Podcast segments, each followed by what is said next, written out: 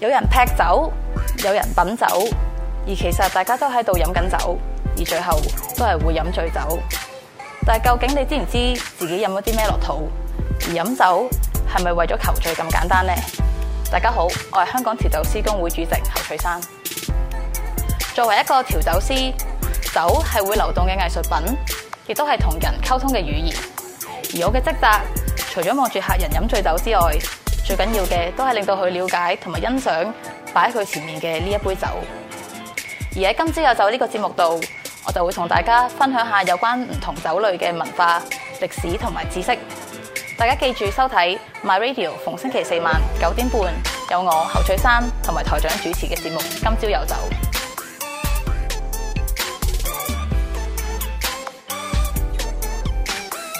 今朝有酒，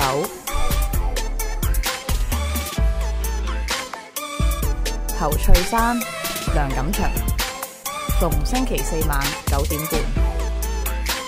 咁嗱，樣，我聽你講啦，好嘢，再斟。啊哇！哦，大姐，再斟再斟，再斟再斟。 好，啊今斟日斟斟斟斟。今日對晒佢。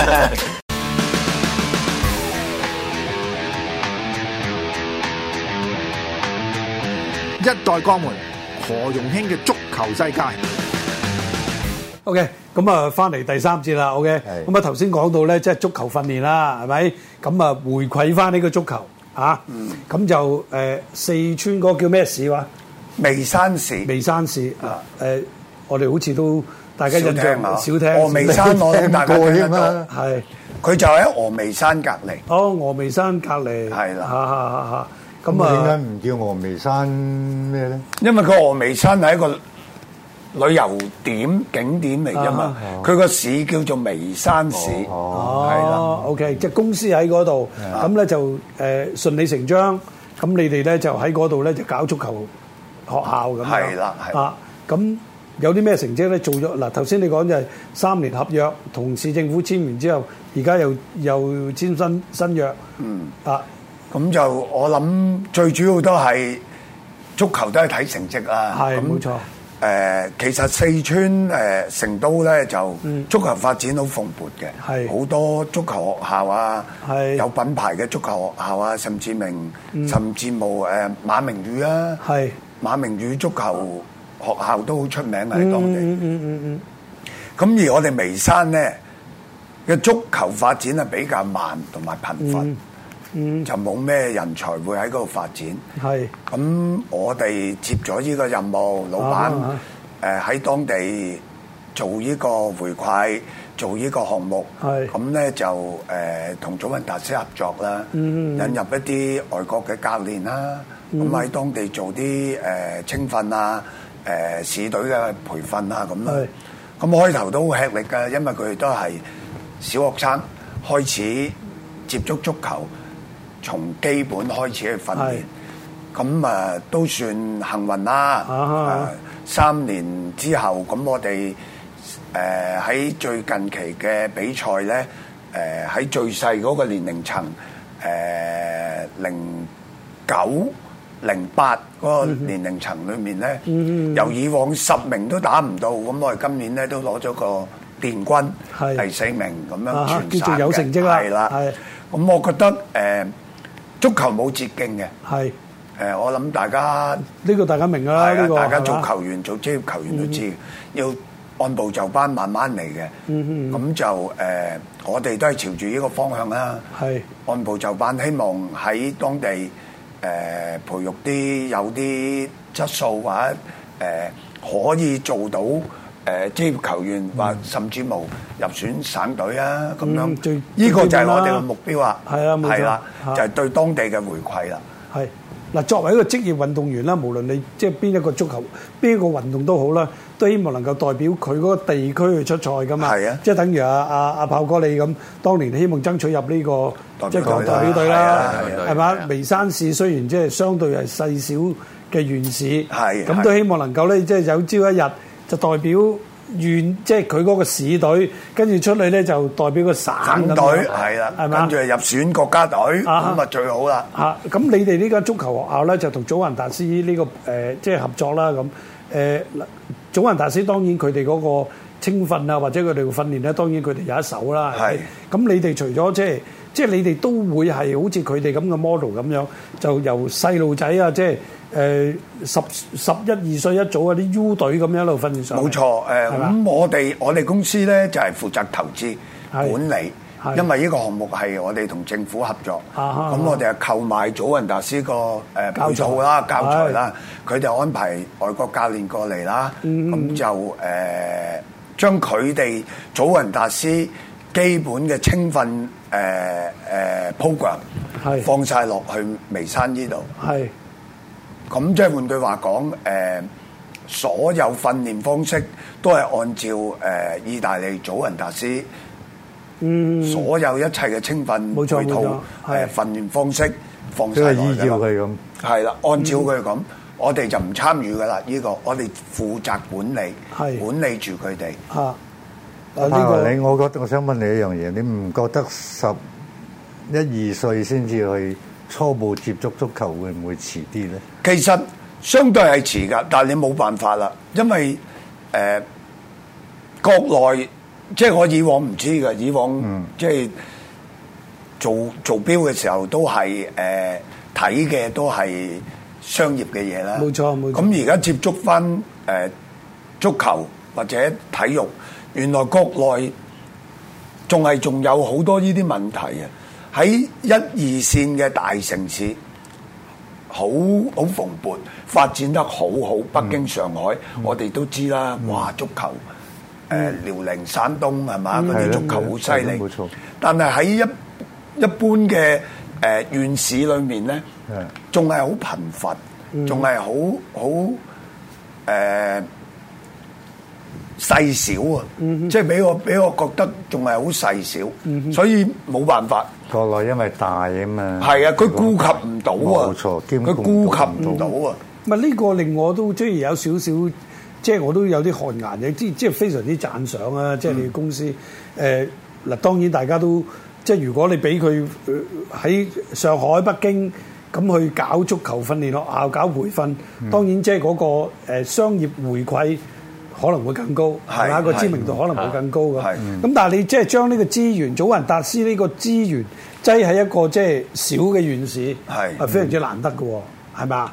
哦，咁呢個其實都係睇老闆嘅決定啦，係係咪？老闆有咁嘅睇法，誒、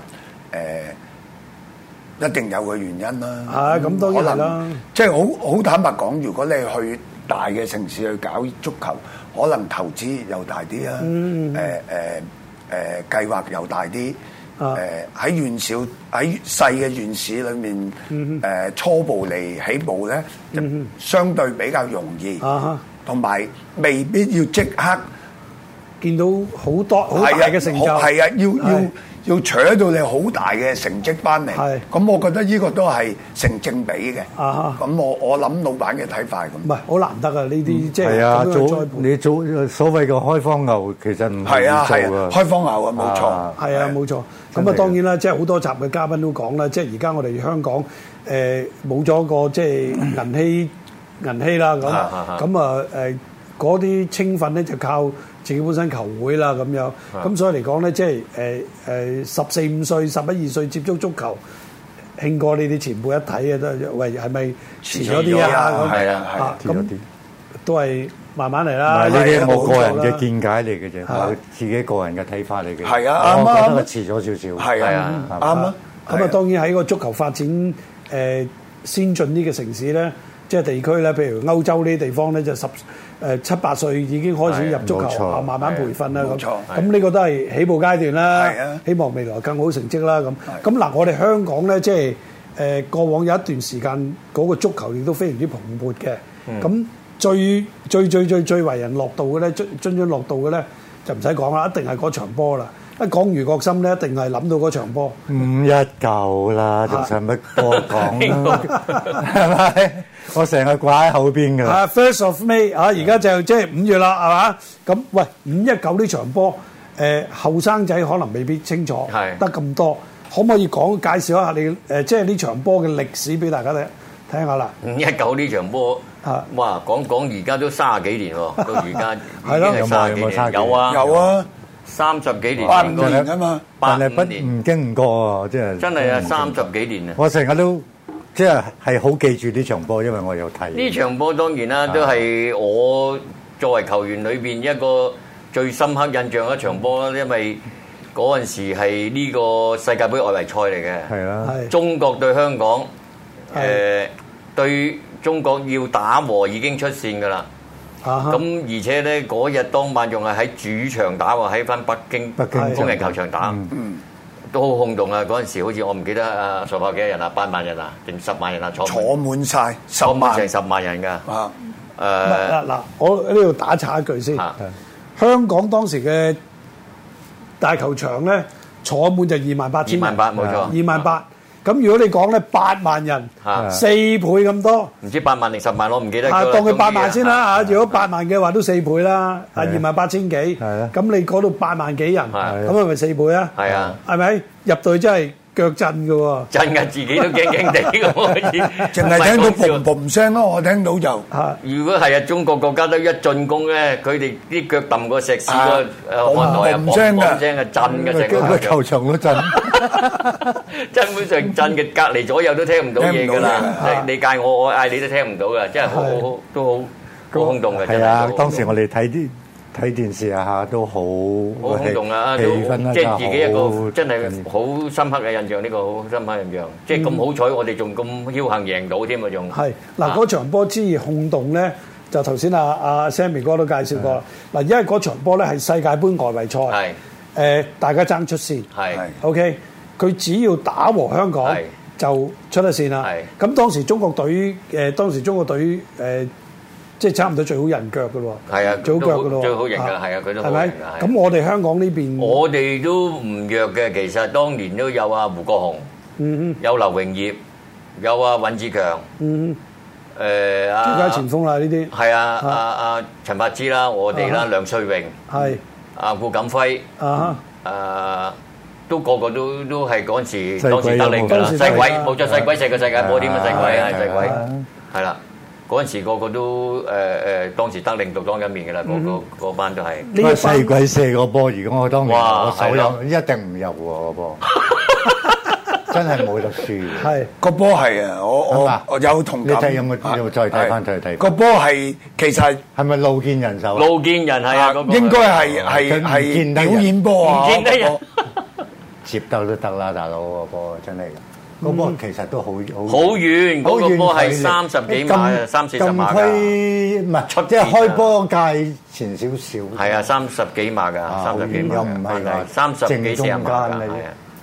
嗰度食埋去咁啊哈咁都算。咁啊，但係當時嗰、個即係正如阿阿 Sammy 頭先提到啦，嗰、個氣氛嗰個緊張，唔單止你作客你緊張，啱啱啱。主隊都緊張。冇錯，佢其實大佬佢都過分緊張嘅，佢佢心心理其實壓力過分好大緊張啊佢哋就係過分緊張啊。嗯係啦，係啊我覺得係啊，即係如果照稱照要必平贏咧，係啊佢和都得係咪？係係啦啊係和都得。照咁佢稱佢應該咁贏佢疏忽嘅，啦因為冇錯啦，係啊，佢啊可能或者佢有啲自視過高都唔定係啊睇唔或者起佢想全勝啊！睇唔起你哋中係啊，香港。嗯香港香港隊，隊因為照稱講體力啊、身體質素啊各樣嘢，佢哋都比我高，我我哋高一線㗎，高少少㗎，嗯天地係啊。人和。天時地利人和啊齊晒，誒、球員嘅技術啊、身體質素都高少少嘅，當時間真係嘅，當時嘅氣氛，你邊有抵擋啊嘅？係啊係啊乜嘢都比你比係啊比你強即。係可能有少少自視過高咗啲啊嚇，咁咁好彩俾我哋又贏到嘅啫。嗱，我記得咧，當時誒、呃即係我哋曾經我哋訪問過何佳啦嚇，係啊呢位即係中國國腳係咪？係誒嗱，嗰、嗰個心理壓力咧，係因為你當時背負住誒出出線啊出線嘛，啊大佬係啊世界係盃啊出線啊係嘛啊係啊，即係難得有咁嘅機會，係啊係係打得出線啊嘛，即係球員個心理壓力咧，相對都大嘅喎，即對係佢我哋街嚟都會講。感覺到佢係係啊，即係當時嘅中國隊啊，係亦都即係誒，你諗下三十幾年前係喺誒中國大陸嗰個即係好多嘢都未曾咁開放嘅嘅嘅情況底下，而踢一場咁重要嘅賽事，而佢嘅對手係被睇低一線嘅係，咁佢哋諗住都贏噶嘛，係啊，諗住都佢諗贏住噶嘛，贏嘅，真係諗住贏嘅，佢一定贏嘅，佢係咪？諗住結果賽後贏咗啦，係啊。咁你哋你哋點搞咧？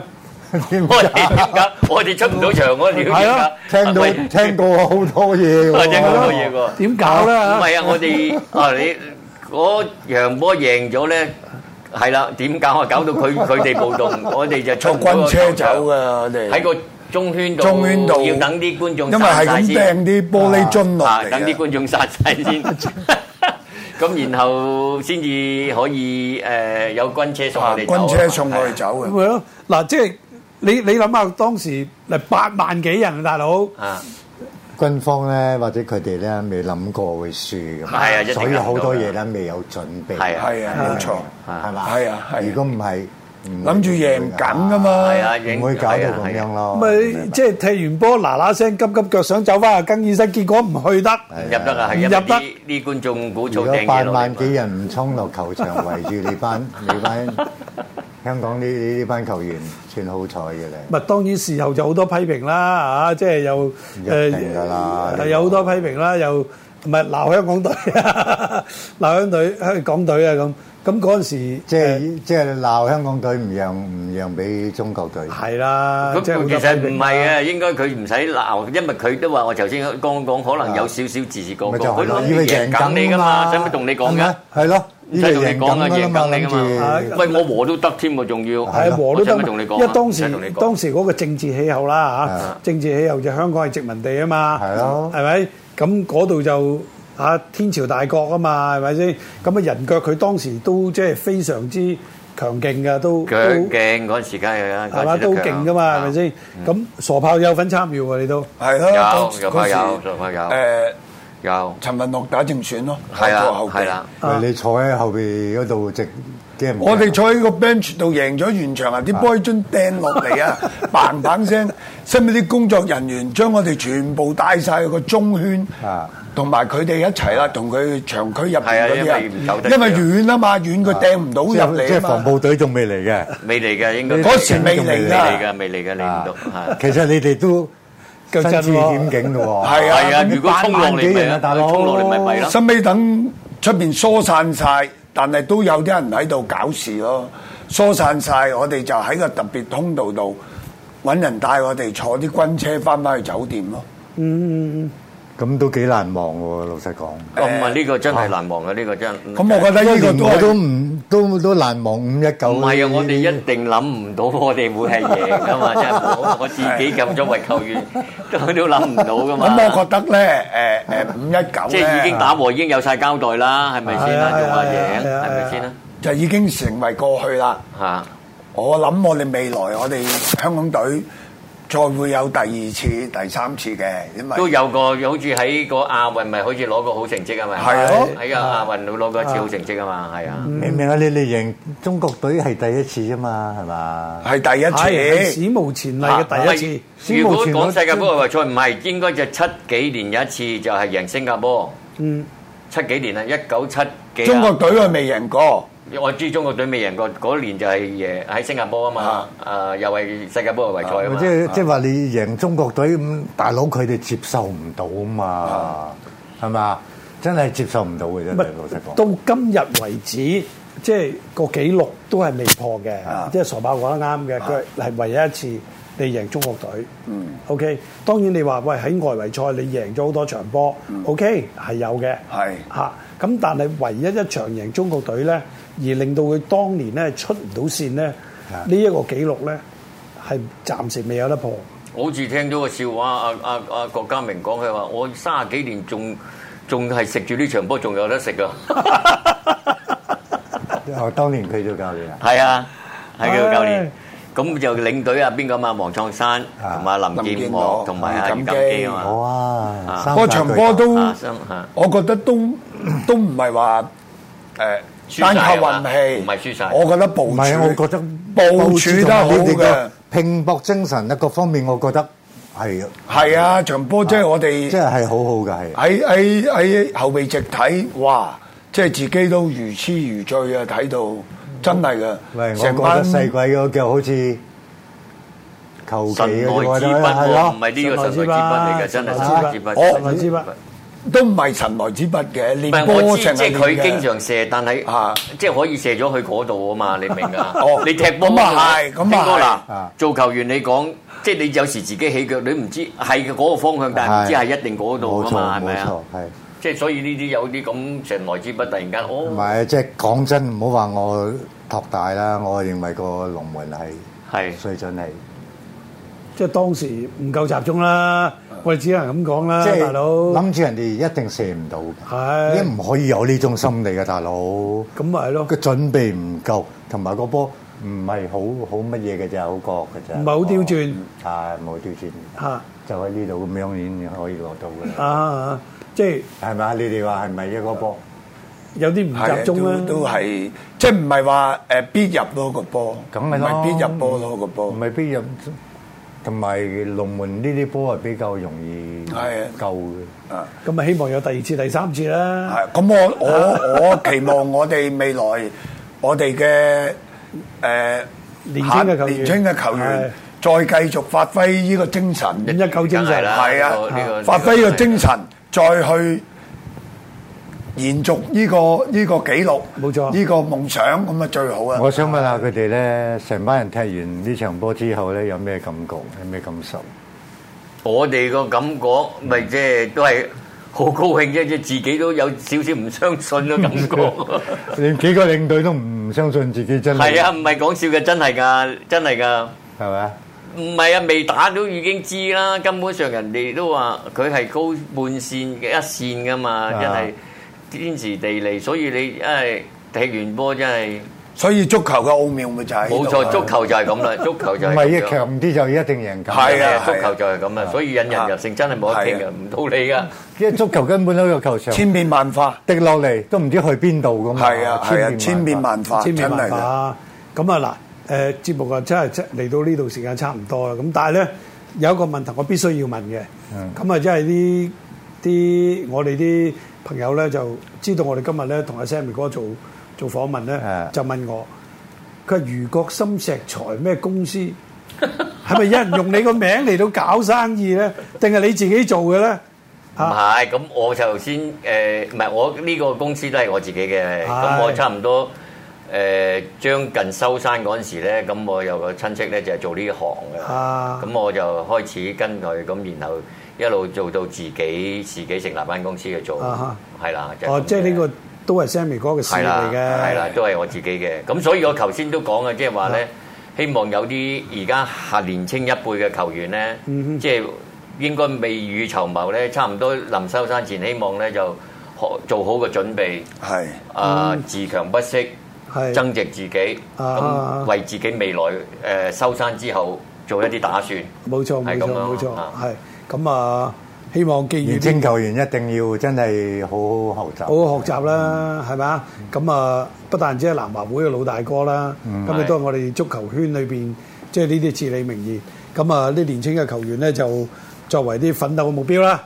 係啊，即係係應該要嘅，應該起碼可以變咗，即係唔使話，即係啱啱阿輝哥你話齋有啲球員，即係話誒退休之後就好彷徨啊，或者乜嘢啊咁，即係應該做翻一啲少少為自己準嘅打備啊算。係。啊！啊，咁啊，希望我哋足球壇啊未來啊更好啦，更好嘅發一定展希啦。望係啊啊，真係呢個一定希望嘅。啊 OK，咁我哋呢一集嘅節目咧差唔多啦，下一次咧我哋又會有即係更強嘅嘉賓啊嚟同我哋出席何容興嘅足球世界。多謝收睇，拜拜。拜拜。